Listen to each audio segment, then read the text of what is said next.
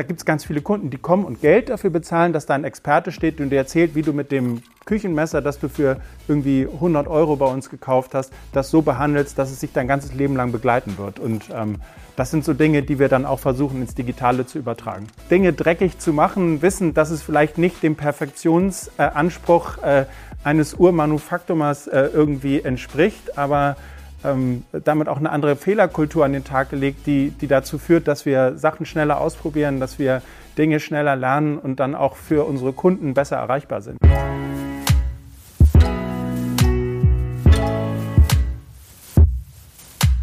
Herzlich willkommen zu meiner neuen Folge Different. Heute hatte ich Max Heimann, Geschäftsführer von Manufaktum, zu Gast. Es war super spannend. Für mich ist Manufaktum eine der ältesten und aber auch prägendsten und besten Marken, die es in Deutschland gibt. Wir haben über Nachhaltigkeit gesprochen, natürlich auch über Corona, über seine stationäre Fläche, was denn eigentlich so die Marke so besonders macht und was für einen tollen Produktbezug ähm, hinter Manufaktum steckt. Max, herzlich willkommen in meinem Podcast Different. Vielen Dank. Danke für die Einladung. Lange schon darüber gesprochen, dass wir das Interview zusammen führen. Von daher genau. finde ich es total klasse, dass es jetzt geklappt hat. Ich ja. würde heute ganz gerne mit dir äh, ganz viel auch über Manufaktum sprechen, weil ähm, ich, ich persönlich habe einfach eine starke Beziehung äh, zu der Marke, weil für mich ist die schon immer da, mhm. äh, schon sozusagen ganz, ganz lange, trifft gerade total Nabel der Zeit, so Thema Nachhaltigkeiten angeht, ja. Dann habt ihr eine Corona-Story und so weiter, alles dabei. Ich glaube, ganz viele Themen, die mich persönlich umtreiben und meine Hörer und Zuschauer, ähm, verkörperst du mit Manufaktum, glaube ich. Aber bevor wir noch stärker einsteigen in die Themen, vielleicht erzählst du einmal ganz kurz, wer du bist und was du eigentlich so in den letzten Jahren gemacht hast. Sehr gerne. Also nochmal herzlichen Dank für die, für die Einladung. Ähm, ich bin, ähm, bin Max, bin, für die, ähm, bin als einer der beiden Geschäftsführer für Manufaktum verantwortlich und bei Manufaktum verantworte ich den Vertrieb, das heißt also digital und stationär. Ich bin für Customer Service, unsere Logistik und äh, die IT sowie die kaufmännischen Bereiche verantwortlich. Und bevor ich zu Manufaktum gekommen bin, war ich äh, fünf Jahre in der, in der Otto Group und habe da zuletzt die Konzernstrategie und das E-Commerce Competence Center verantwortet und im Rahmen meiner Konzernstrategietätigkeit ähm, ist auch der ähm, Kulturwandel entstanden, der ja auch heute noch viel besprochen wird. Vorher war ich zehn Jahre lang Berater bei Oliver Wyman an den Standorten München, dann London, dann Dubai mit aufgebaut und äh, zum Schluss nochmal äh, zwei Jahre Hamburg. Bin verheiratet, habe zwei Kinder, Smilla und Vigo, bin ähm, passionierter Fliegenfischer, ah. leidenschaftlicher St. Pauli-Fan und ähm, ja, hier in Hamburg zu Hause. Sehr cool. Ähm, tolle Journey. Falls dir mal bei Manufaktum langweilig werden sollte, sind eine Digitalberatung durchaus noch viel Platz zu wachsen. Bin ja als, bin ja als äh, assoziierter Partner äh, sozusagen im groben Sinne auch dabei. Ja, wir halten dich immer auf dem Lauf. So ist es. Ja, sehr schön. Lass noch mal bei den, mit, gerade mit dem Thema der Positionierung vom Manufaktum anfangen. Habe so ein bisschen auf der Website gelesen, fand den Slogan ganz cool. Das Leben ist zu lang für kurzlebige Produkte. Ja. Und ähm, ich glaube, das könnte aktuell auf ganz vielen Websites stehen. Und ähm, macht euch das gerade, verwässert das eigentlich ein bisschen eure Positionierung, dass gerade wirklich so Nachhaltigkeit Megatrend ist, ganz viele Unternehmen setzen da drauf oder gilt, äh, ähm, seid ihr im Endeffekt sogar Vorbild für ganz viele Unternehmen?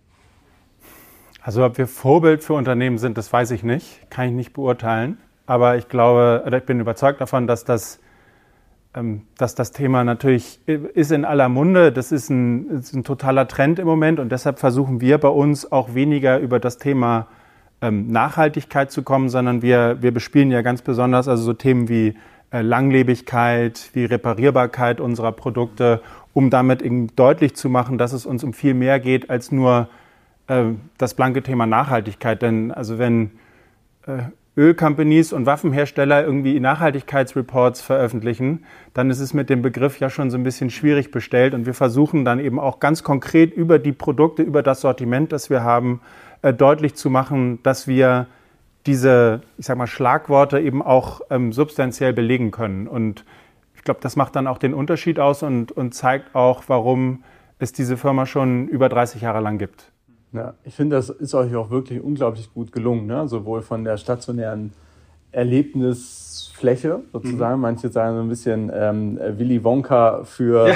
nachhaltige Produkte, aber gehen einfach Menschen rein und können theoretisch jedes Produkt kaufen, weil sie es einfach total gut finden. Mittlerweile ja. auch, finde ich, auch sehr gut über Social Media bespielt und so weiter. Ihr habt einfach so, die, eure Story ist einfach mega stringent, mhm. sozusagen. War das schon immer so? Oder, hat sich, oder arbeitet, ist das wirklich harte Arbeit eigentlich jeden Tag? So richtig operativ, das immer wieder zu schärfen? Äh, das ist es auf jeden Fall. Und dieses ganze Thema rund um bewussten Konsum und also dann auch so Dinge wie äh, das Leben ist zu kurz für, ähm, für, für, schlechte Dinge, das ist, das ist ja nichts, was wir schon Ewigkeiten mit uns rumschleppen. Es gibt ja diesen einen Satz, es gibt sie noch die guten Dinge. Das ist so der Kernsatz von Manufaktum. Aber das ist dann im Rahmen der äh, Positionierungsarbeit der letzten Jahre ähm, eigentlich erst entstanden, dass wir ganz bewusst das Thema des bewussten Konsums auch in den Vordergrund stellen wollen um das dann mit diesen, also Nachhalt, äh, äh, Quatsch, Reparierbarkeit, Langlebigkeit dann auch zu, dann auch zu untermauern. Und ich glaube, dass, dass das nicht in der DNA der Firma gewesen ist, explizit darüber zu sprechen, wofür wir stehen und warum, warum es irgendwie anders ist. Ähm, das haben wir in, glaube ich, sehr harter Arbeit in den letzten Jahren ähm, da rausgeholt und ich meine, wenn du dann letztes Jahr so eine, so eine ähm, Bewertung siehst, wo es dann heißt, Manufaktum ist irgendwie die unverwechselbarste Marke von Deutschland, nur noch getoppt von Ikea, aber vor Amazon, dann ähm, ist das schon ziemlich mega. Und ähm, also unsere gesamte ähm, Mannschaft, das gesamte Team ist unglaublich stolz darauf gewesen, dass, dass wir das hingekriegt haben, ne? weil wir zwar Händler sind, aber ich glaube, als sehr, sehr starke Marke wahrgenommen werden. Und das ist, ist super, aber funktioniert nur mit äh, jeden Tag super harte Arbeit. Das ist nichts, was uns irgendwie zufliegt. Mhm. Ja, ich finde es auch wirklich, wie gesagt, auf der einen Seite sehr, sehr stringent und auf der anderen Seite ähm, trifft es gerade eben den, den Zeitgeist. Ähm, insbesondere deswegen, das, was ich halt beobachte in anderen Geschäftsfeldern, ist, dass Produkt an sich eigentlich an Relevanz verliert. Ne? Also du mhm. kannst das beste Produkt der Welt haben, wenn es keiner kennt, wenn du den Kundenzugang nicht hast und so weiter, dann, dann zählt es sozusagen nicht ja. mehr, dann ist es kaum noch existent. Dazu vielleicht noch eine Zielgruppe Generation Z, die eigentlich verlernt, Markenloyalität zu haben, ne? weil mhm. zum Hören von, einem, von Musik brauchst du keine CD mehr kaufen und so weiter. Ne? Also wirklich so ja. kaufen, besitzen, lange halten, passt eigentlich nicht mehr so richtig in diese Digitalisierung und neuen Zielgruppen. Ja. Und trotzdem gibt es jetzt so über 30 Jahre in Euro-Produkte schon. Und ich erhoffe mir, dass es im Endeffekt auch noch äh, lange da bleibt, weil auf der anderen Seite das Thema, wie gesagt, so Nachhaltigkeit und ähm, Bewusstsein ne? und aber auch zu hinterfragen, wer ist die gesamte Story hinter den Produkten, was mhm. sind die Manufakturen und so über die gesamte ähm, ja, Strecke sozusagen das durchzuziehen. Das gelingt euch. Halt ja, und ich, und ich glaube, dass das Tolle daran ist, dass es eben nicht nur irgendwie so ein Marketing-Buzz ist, sondern äh, wir erfinden ja keine Stories, um irgendwie eine tolle Geschichte zu erzählen, sondern die Geschichte ist in den Produkten drin. Und ich glaube, das äh, macht es so besonders, das macht die Menschen, die bei uns im, im Produkt ähm, arbeiten, sehr speziell, weil da wirklich, also ja, Trüffelschweine, Sachensucher dabei sind, die die irre beschlagen in dem jeweiligen Sortiment sind. Ein Koch, der für das Küchensortiment verantwortlich ist, eine studierte Gärtnerin, die das Gartensortiment verantwortet. Das sind Menschen, die natürlich äh, unglaublich tief in der Materie stecken. Ich glaube aber schon, dass wir es geschafft haben, dieses, ähm, der, das Produkt ist der Nabel der Welt und alles andere kommt dann irgendwie schon. Ich glaube, davon haben wir uns ein Stück weit verabschiedet. Das ist etwas, was, wir, was also als ich zu Manufaktum kam, da war das so, so, so Produktnabel der Welt. Aber äh, du hast es ja selber gerade gesagt, so Kundenzugang und, und wie schaffen wir das auch digital irgendwie sichtbarer zu werden, ist etwas, was ähm, unglaublich ähm, harte Arbeit erfordert. Und da reicht es nicht nur, ein gutes Produkt zu haben, aber das ist schon die Basis, also das ist schon unsere Basis, keine Frage, auch über die lange Strecke der Zeit. Und es sind ja auch echt irre viele Produkte dabei, die seit 30, seit über 30 also. Jahren im, ja, es gibt immer noch ganz viele Produkte, die von Anfang an dabei sind. Ja, stark. Ja. Was tust du denn von der Nicht-Produktseite auch für diese Gesamtjourney, also seitens der Logistik zum Beispiel? Also gerade Logistik ist natürlich ein, ein, eine große Herausforderung und ist auch was, was uns, was uns nach wie vor ähm, total beschäftigt. Wir versuchen ähm, da an Geschwindigkeit zu gewinnen, sind da aber noch nicht, nicht ganz so weit, wie wir das gerne wollen. Wir sind aber schon so aufgestellt, dass wir ähm, um das Produkt herum eben äh, starke Sortimentsarbeit machen, dass wir im Customer Service zulegen, dass wir in der Logistik ähm, zulegen. Ähm, wir haben auch aus, aus Fehlern, die wir im letzten Jahr, oder ich weiß gar nicht Fehlern, aber wir haben, wir haben Fehler gemacht. Wir sind auch teilweise überrannt worden und haben dann versucht, schnell zu lernen und ähm, ja, dann auch, dann auch, also Dinge dreckig zu machen, wissen, dass es vielleicht nicht dem Perfektionsanspruch äh, eines Urmanufaktumers äh, irgendwie entspricht, aber ähm, damit auch eine andere Fehlerkultur an den Tag gelegt, die, die dazu führt, dass wir Sachen schneller ausprobieren, dass wir Dinge schneller lernen und dann auch für unsere Kunden besser erreichbar sind. Denn äh, es geht ja nicht nur darum, irgendwie ein tolles Produkt zu haben, sondern du musst den Kunden überall da erreichen, ähm, wo das ist. Und wir versuchen unsere Verpackung, also um nochmal auf Logistik zu kommen, wir versuchen unsere Verpackung besser zu machen. Wir kriegen unendlich viel Feedback, dass wir zu viel Luft verschicken, dass wir zu viel Füllmaterial verschicken. Wir werden jetzt ähm, massiv investieren in eine, in eine ähm, Automatik, die Pakete um das Produkt äh, schnürt und nicht mehr ein vorgefertigtes Paket, das dann, das dann auf die Reise geht. Und ich bin sicher, dass solche Sachen bei unseren Kunden ähm, irre gut ankommen werden, weil die den Unterschied merken und auch den Anspruch an uns haben, dass wir eben diese, diese ganzen Themen rund um ähm, Langlebigkeit, äh, mit der Natur ressourcenschonend, mit der Natur verbunden ressourcenschonend ähm, unterwegs zu sein, dass die das merken man, dass wir das ernst meinen und dass wir da äh, jeden Tag dran arbeiten, das besser zu machen. Ja, ist aber super, dass ihr Kunden habt, die euch das zurückfeedbacken. Das hat im Endeffekt ja, ja nicht jeder. Jeden Tag so ein, so ein Stapel äh, Briefe und E-Mails, die ankommen mit äh, meistens Dingen, die irgendwie dann leider doch mal schiefgelaufen sind, aber eben auch immer wieder, wo einem Kunden was auffällt, wie es gut funktioniert hat oder äh, was für einen guten Service es im im Warenhaus gegeben hat. Also ich glaube, das ist auch einer der Gründe, warum wir stationär so gut funktionieren, ähm, weil wir Menschen haben, die nicht nur gucken, so ja, hm, wo kriege ich jetzt die meisten WKZ oder kann ich irgendwie so ein, so ein Produktschild gut ablesen, sondern die auch da wieder tief in der Materie drinstecken, lange bei uns sind und einen besonderen Zugang zu ihrem jeweiligen Sortiment haben. Und das, das merkst du heute umso mehr, wenn, wenn, also wenn man sich schon in die Stadt bequemt, um, um irgendwie stationär oder echt einkaufen zu gehen, dann, ähm, dann muss es halt ordentlich sein. Und ich glaube, das äh, ist das, was uns unterscheidet und warum ich auch neben unserem digitalen Erfolg ähm, nicht so große Sorgen vor, vor der Zukunft unseres stationären Handels habe. Mhm. Also, aber wir werden sehen. Ja, jetzt ist es euch ja, also eure Läden waren jetzt genauso geschlossen ja. äh, wie alle anderen auch. Ähm, konntet ihr denn online zumindest ein bisschen auffangen? Mhm. Also äh, wir waren natürlich genauso geschlossen wie die anderen auch. Ähm, wir konnten, und, aber das Gute ist, dass wir in den letzten Jahren ja sehr in, äh, ähm, intensiv in unser Digitalgeschäft investiert haben. Wir hatten ja schon vor der Krise einen Anteil von ähm, 50 online, 50 offline. Ähm, was ja viele, viele Menschen auch schon überrascht, weil die immer denken so, ja, Manufaktum, das sind die mit diesen Warenhäusern und dann gibt es dann noch die Gastronomie, aber online weiß ich gar nicht so genau. Und die hat den Katalog. Immer noch. Haben wir auch immer noch. Und der ist auch, aber auch der ist ja besonders. Und auch der ist, ist besonders gut, weil es eben, also das geht ja schon los, wenn man den in der Hand hat.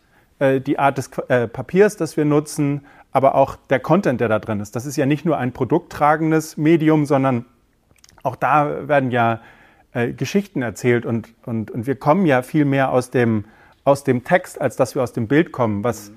unsere Journey in das Digitale hinein auch sehr schwer gemacht hat, um, weil, weil es nicht mehr darum geht, online auf einer Produktdetailseite so einen so ein, so ein Text irgendwie zu, äh, äh, zu erzählen, sondern da muss es ja schnell gehen, die, Aufenthalts- äh, oder die Aufmerksamkeitsspanne ist irre kurz, aber ähm, auch das äh, kriegen wir hin und werden besser und ähm, Insofern äh, ist es uns gelungen, digital schon den ähm, Ausfall von stationär zu kompensieren und haben dann äh, in Summe ein super, super erfolgreiches Jahr. Also wir konnten den Stationärausfall bei Manufaktum und Magazin, das ist ja auch eine Marke, die zu uns gehört, äh, das konnten wir kompensieren. Bei Brot und Butter ähm, ging es halt nicht, weil wir kein Brot, keinen Käse, keinen Aufschnitt verschicken, verschicken können. Ja, klar. Ja, aber lass uns mal einmal bei, bei gerade auch bei Brot und Butter bleiben. Mhm. Ich habe jetzt gesehen, ihr habt nicht an allen Standorten habt ihr frische Geschäfte sozusagen ja. in Hamburg zum Beispiel nicht. Ne? Nee.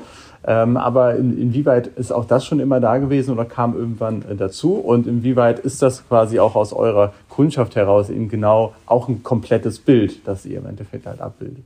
Ähm, es ist nicht von, also ist jetzt nicht seit 30 Jahren dabei. Ich glaube, Brot und Butter ist jetzt irgendwie knapp 15 Jahre alt. Ähm, ist also in den letzten äh, 10, 15 Jahren immer wieder ähm, dazugekommen, wenn wir neue Standorte geöffnet haben.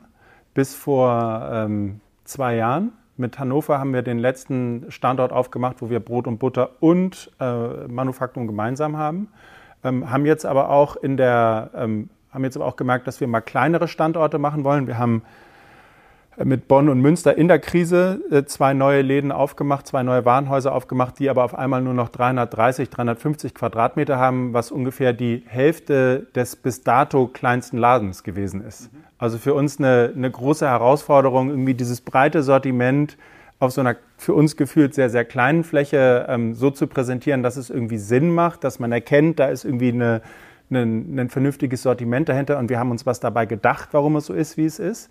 Aber in den anderen äh, Standorten gehört es äh, fest dazu, wird von unseren äh, Kunden auch erwartet. Und wir haben auch viel Feedback aus Bonn bekommen, aus Münster bekommen, wo, wo dann Brot, Brot und Butter geblieben ist. Aber das war jetzt eine bewusste Entscheidung, es mal klein zu probieren und dann ähm, ja, ging das auch nicht. Und es ist ja auch vom, vom Aufwand einer, einer Neueröffnung unglaublich viel einfacher, einfach in Anführungszeichen nur ein, ein Warenhaus zu machen, als wenn du noch Gastronomie dazu machst mit, also wir haben ja äh, Bäckereien, also das sind ja richtige Bäckereien, die bei uns sind, mit für uns speziell gefertigte Steinöfen. Da kommen Bäckermeisterinnen und Bäckermeister jeden Tag und backen Brot. Das hat ja nichts mit dem Brot zu tun, was du hier in Hamburg bei einem Bäcker bekommst, wo irgendein tiefgefrorener Teigling einfach nur in so einen Aufbackautomaten kommt, sondern also da wird auch wieder Manufaktum handwerklich äh, jeden Tag Teig geknetet, äh, Brot und Backwaren gebacken, die dann entsprechend auch völlig anders schmecken als das, was man sonst bekommt. Das ist, das ist super und das merken die Kunden und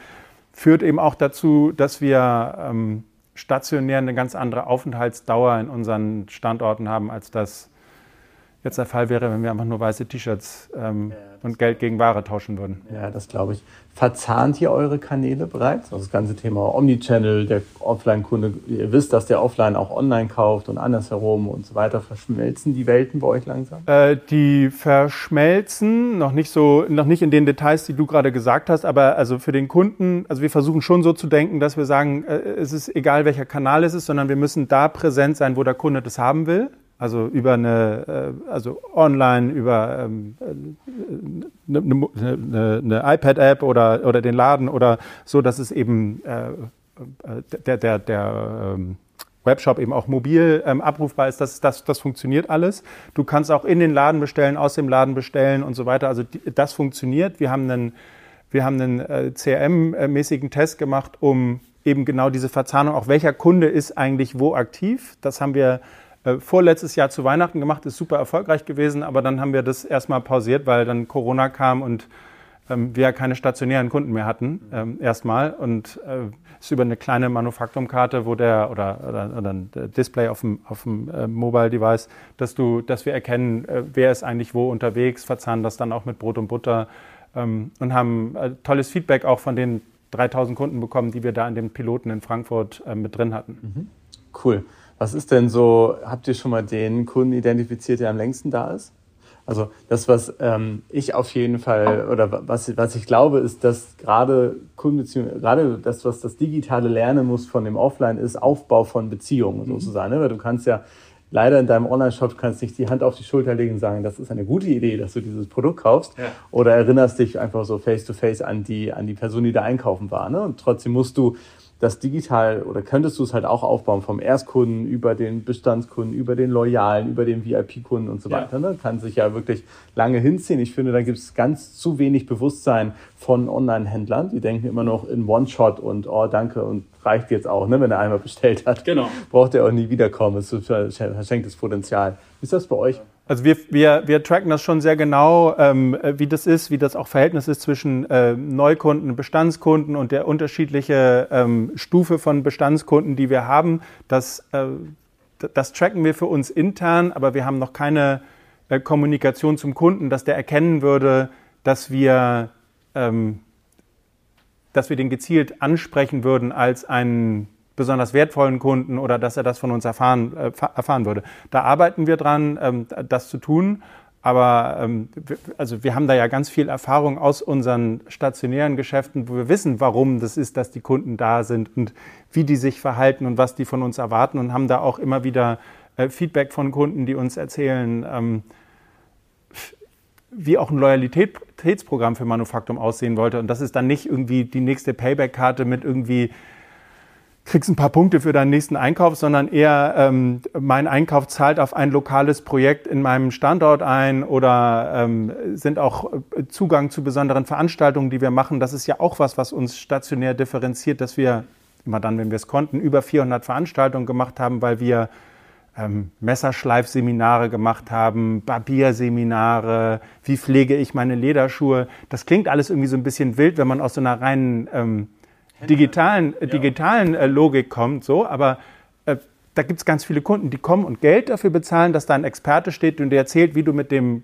Küchenmesser, das du für irgendwie 100 Euro bei uns gekauft hast, das so behandelst, dass es sich dein ganzes Leben lang begleiten wird. Und ähm, das sind so Dinge, die wir dann auch versuchen, ins Digitale zu übertragen.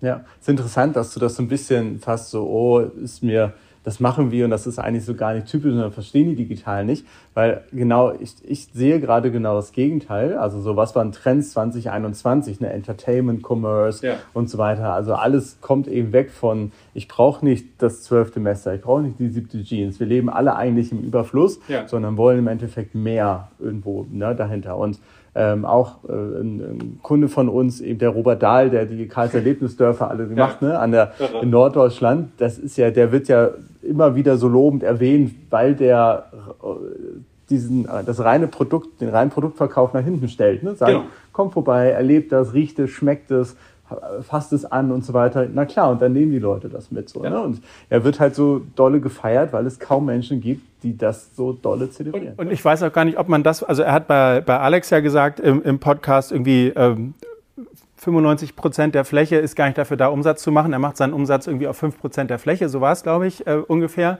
Ähm, ob man das als stationärer Händler eins zu eins so durchtragen kann, weiß ich gar nicht. Aber so, aber so zu denken, dass du eben äh, auch Unterhaltung bieten musst, dass du was bieten musst, was darüber hinausgeht, ähm, als nur in reiner Flächenproduktivität zu denken, das ist, glaube ich, was, ähm, was wir versuchen, also natürlich müssen wir in unseren, unseren Standorten auch an Flächenproduktivitäten denken, aber wir denken auch ganz bewusst darüber nach, wie können wir die Fläche eben nutzen, um mehr als reinen Produktverkauf zu machen. Und ich glaube, das ist einer der Gründe, warum wir es auch schon der, in den Jahren vor der Krise geschafft haben, ähm, nicht nur digital stark zu wachsen, sondern auch ähm, stationär, ich glaube, also wir sind irgendwie zweistellig gewachsen im Jahr vor Corona. Das äh, weiß ich nicht, wie viele Einzelhändler es im deutschen Handel gibt, die das stationär hingekriegt haben. Und insofern ähm, glaube ich, dass wir da auch auf dem, auf dem richtigen Weg sind und ähm, ja, das am Ende auch gar nicht irgendwie entschuldigend ist, dass wir Veranstaltungen machen, sondern dass das ein ganz bewusstes Zeichen ist, um zu sagen, wir, mach, wir machen uns Gedanken darüber, wie wir eben nicht nur Geld gegen Ware machen, sondern ähm, äh, das zu einer Erlebnisfläche machen, wo man natürlich auch Ware kaufen kann und soll. Dafür sind wir da. Aber das ist genauso wie du sagst. Es geht nicht um das, äh, um die zwölfte Pfanne, aber es ist dann eben eine Pfanne, eine schmiedeeiserne Pfanne für 50 Euro. Aber dann brauchst du nicht fünf für 50, sondern diese eine begleitet dich dann dein, dein Leben lang. Und das ist im Prinzip das, wofür wir in allen unseren Sortimenten stehen und ähm, was uns die Kunden abnehmen und was uns die Kunden jetzt auch in Corona abgenommen haben, die wir digital gewonnen haben, weil wir schon gemerkt haben, dass wir einen irren Neukundenzuspruch ähm, erlebt haben, äh, während unsere Standorte geschlossen waren und das hält auch bis heute an. Mhm. Stark. Ja. Ich habe lange Jahre mit dem Zeitshop zusammengearbeitet. Ne? Ah, und, ja. und auch, klar, A, örtlich nebenan, äh, natürlich in Hamburg, aber auch ähnliche Zielgruppe, ähnlich, ein bisschen ähnliche Produktsortimente. Mhm. Manufaktum war ein großes Vorbild, da mhm. auf jeden Fall. Ähm, aber was, was wir oder was ich halt gelernt habe, auch durch die Zusammenarbeit, ist, dass man eigentlich das Produkt selber als Service herausstellen kann. Ne? Also weil es steckt ja alleine das, das Sourcing des Produktes, das Herausfinden, das lange Recherchieren, das Trüffelschwein sein, genau. Produktinformationen heraushaben, die Story zu kreieren. Das, das wird also ich fand es immer, das war für mich so ein Augenöffner, das habe ich immer unterschätzt, so das Produkt ist halt einfach da und ich muss mich da, und ich gucke guck mir, passt mein Preis ne, sozusagen dazu. Aber, und ähm, das finde ich, das macht ihr halt so toll. Und das finde ich auch, solltet ihr euch für immer behalten, dieses Zelebrieren des Produktes. Total. Und also ich meine, das sind ja ähm, bei, bei, uns im, im, im Mediabereich, das sind ja äh, Menschen, die Redakteure bei uns heißen. Ne? Also da sind, äh, also die, ich glaube, der Katalog hat irgendwann auch mal einen, einen Literaturpreis bekommen, weil es eben nicht einfach nur ein Werbe, ein, ein produkttragendes Medium ist, sondern weil da so Geschichten drinstehen, wie sie, wie sie stehen. Ne? Also weil du über jedes Produkt so viel rausholen kannst, dass wir da viel erzählen können. Ich glaube, das ist immer noch so, dass wir besser sein müssen, um dieses digitale ähm, geringe äh, Aufmerksamkeitsspanne irgendwie einmal zu überwinden. Aber wenn du sozusagen diese ersten zwei oder drei Bullets hinter dir hast, dann den Doppelklick zu machen und in diese Geschichte einzusteigen über den Schäfer von den, äh, keine Ahnung, Isle of Schieß mich tot, irgendwo auf den Hybriden äh, die, die Tweet-Geschichte macht, da kannst du dann eintauchen und, und weißt genau, warum du dir die Schiebermütze jetzt gekauft hast oder das, äh, die Jacke oder ähm, genauso bei den, bei den Lederwaren oder bei den, äh, bei den Küchenprodukten, die wir haben. Also da gibt es ja immer äh, wahnsinnig viel, wo man eintauchen kann. Es ist nur dieses aus dem Katalog kommen, wie kriege ich das so aufbereitet, dass du es eben in alle Kanäle so spielen kannst, dass es jeweils Sinn macht und für den Kunden so auch angeboten wird, dass der sagt, ja, genau so wollte ich das da gerade haben. Und wenn ich mir den, wenn ich auf die Couch lege und ähm, den Katalog aufschlage oder auf MyPad blättere, ist das das eine. Oder wenn ich einfach nur kurz vorbeiklicke und sage, ich habe jetzt irgendwie einen Bedarf und der muss da äh, entsprechend erfüllt werden. Und das versuchen wir ähm, über die unterschiedlichen Kanäle hinzukriegen und ähm, ja, bis hin zu, du kannst uns anrufen und mit jemandem in Waldrop sprechen, der in der Sonderbestellung sitzt und äh, dir genau erklären kann, was es mit einem Produkt auf sich hat und wie man ähm, ja, keine Ahnung, das, äh, das Produkt entsprechend benutzt oder eine Sonderanfertigung bekommt, das machen wir alles möglich.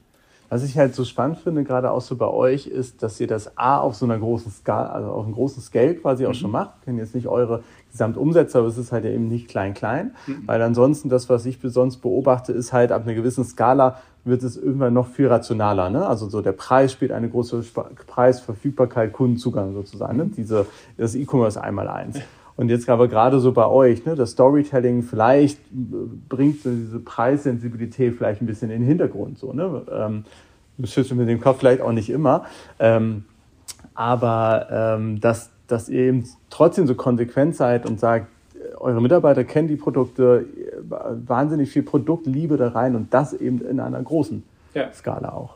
Äh, total, aber ähm, also diese, diese Preisdiskussion ist, ist, eine, ist eine echt schwere und äh, das ist, also ich erinnere mich an Diskussionen, wo es darum ging, irgendwie so, ja, lass mal irgendwie die Marke nicht zeigen, dann ist es irgendwie schwerer im Internet zu, rauszufinden, worum es sich da gerade handelt. Ähm, das ist natürlich der, der komplett falsche Ansatz, so, aber da sind wir drüber weg und haben natürlich aber auch äh, lernen müssen, dass wir, ähm, dass wir es uns nicht leisten können, auf dem gleichen Produkt teurer zu sein als der Wettbewerb. Das funktioniert natürlich nicht. Und da gab es früher auch immer irgendwie Schläge und genauso, also waren in den Briefen wahnsinnig viele Kommentare dabei, so von wegen, wie kann das eigentlich sein, dass es so teuer ist, so, dass, äh, oder dass es teurer ist. Das gibt es äh, gefühlt jetzt gar nicht mehr. Ich will jetzt nicht ausschließen, dass es nicht doch irgendwie das eine oder andere Produkt, wo du mal findest, dass es irgendwie, dass wir aus dem Rahmen fallen, liegt aber auch daran, dass wir viele Produkte haben, die es zwar ähnlich, aber dann doch nicht so gibt wie bei uns, weil wir eine bestimmte Baumwolle dann bekommen oder weil wir bestimmte Applikationen oder irgendwas äh, an dem Produkt haben, dass es nur so beim Manufaktum gibt und deshalb wieder einzigartig ist. Und dann gibt es diese, diese Liebe zum Detail und die ähm, lassen wir auch nicht los, weil wir wissen, dass uns das ähm, einzigartig macht und dass wir da auch weiterhin ähm, ja, rein investieren werden. Mhm. Stark hinter dem Business Model gibt es ja in der Regel auch immer ein Operating Model und ganz viele Menschen im Hintergrund, die da arbeiten. Das hattest du ja schon ein bisschen beschrieben, dass wirklich ganz viele wissen die Geschichten um diese Produkte, aber gerade auch off und online, das hattest du schon erwähnt, tauschen denn eure Teams sich dort aus oder ist das ja. eigentlich eins? Nein. Wird das nein, gar nicht so also, stark geschnitten? Äh, nee, also äh, das ist ja schon mal ganz hilfreich, dass der digitale und der stationäre Vertrieb in, in einer Hand sind, aber ich arbeite mit meinem äh, Kollegen in der Geschäftsführung super eng zusammen. Da gibt es ja diese Geschichte von dem gemeinsamen Büro, das wir haben, wo ich die wo, wo es keine Trennscheibe mehr gibt, sondern wir das Büro gemeinsam teilen und sozusagen die ganze Zeit äh, im direkten Austausch sind. Und das machen wir mit unseren Teams genauso. Und es gibt, wir haben gemeinsame Runden mit digital, stationär und Produkt. Wir haben gemeinsame Runden mit äh, digital, stationär, äh, Brand und Media wo wir äh, die, die entsprechenden handelnden Personen so eng zusammenbringen, dass wir da immer im, im direkten Austausch und Schulterschluss sind. Ähm, ich will jetzt nicht ausschließen, dass es bei uns immer noch das eine oder andere Silo gibt. Das ist, das ist leider so. Und natürlich gibt es immer mal persönliche oder abteilungsindividuelle Befindlichkeiten, aber wir versuchen schon alle ähm, auf das große ganze äh, Manufaktumziel hin zu motivieren und äh, dafür zu sorgen, dass wir darauf einzahlen. Und ähm, insofern gibt es einen, gibt's einen äh, sehr direkten Austausch mit allen und den versuchen wir, wann immer es geht, so gut es geht, zu, zu befeuern. Mhm. Sehr cool. Jetzt hattet ihr schon mal angefangen, von den Produkten selber auch in Richtung Gastronomie zu gehen, ein bisschen in das Erlebnis. Gibt es weitere? Ähm, also gibt immer wieder ein paar Ideen, was wir machen können. Also wir haben jetzt so ein bisschen aus der Not geboren ähm, angefangen, unsere Backwaren auch für die aufstrebenden äh, Lieferdienste zur Verfügung zu stellen. Also so, dass du in ausgewählten Standorten in Bremen, in Köln, in Berlin, wenn du die Gorillas der Welt? Die Gorillas der Welt, genau. Cool. Dass wir mit denen das machen, das ist ganz lustig. Ich kriege auch immer wieder WhatsApp von, von äh, Freunden oder Bekannten, die mir schreiben, ihr habt gerade euer Brot bekommen und so, super cool, super, dass ihr das macht. Das ist, äh, das ist so eine Sache, die wir gemacht haben, die Brot und Butter auf jeden Fall super gut tut, weil ähm, Gastronomie geschlossen, ähm, schaffst du da äh, Auslastung, Beschäftigung, das ist, das ist das eine.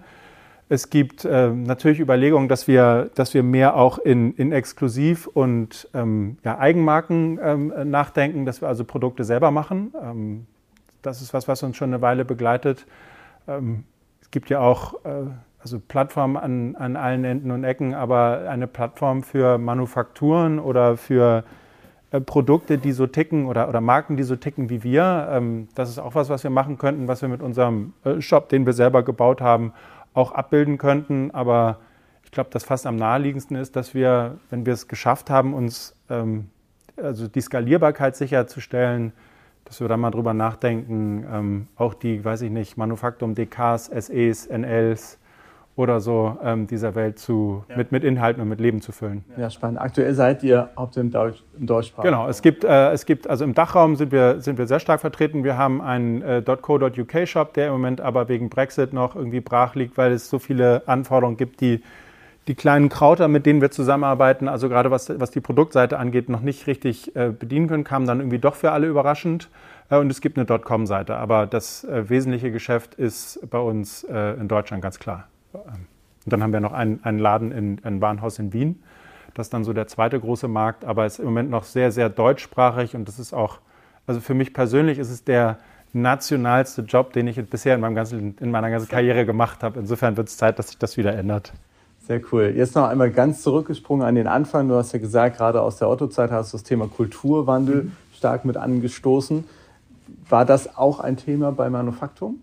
Äh, ja, total. Also das ist auch was, was uns, was uns heute noch äh, beschäftigt. Und ich glaube, da ist die, also da ist zum einen dieses Thema ähm, Teams besser und schneller zusammenzubringen, also Silos abbauen. Dann ist da das Thema ähm, mal Dinge dreckig machen, mhm.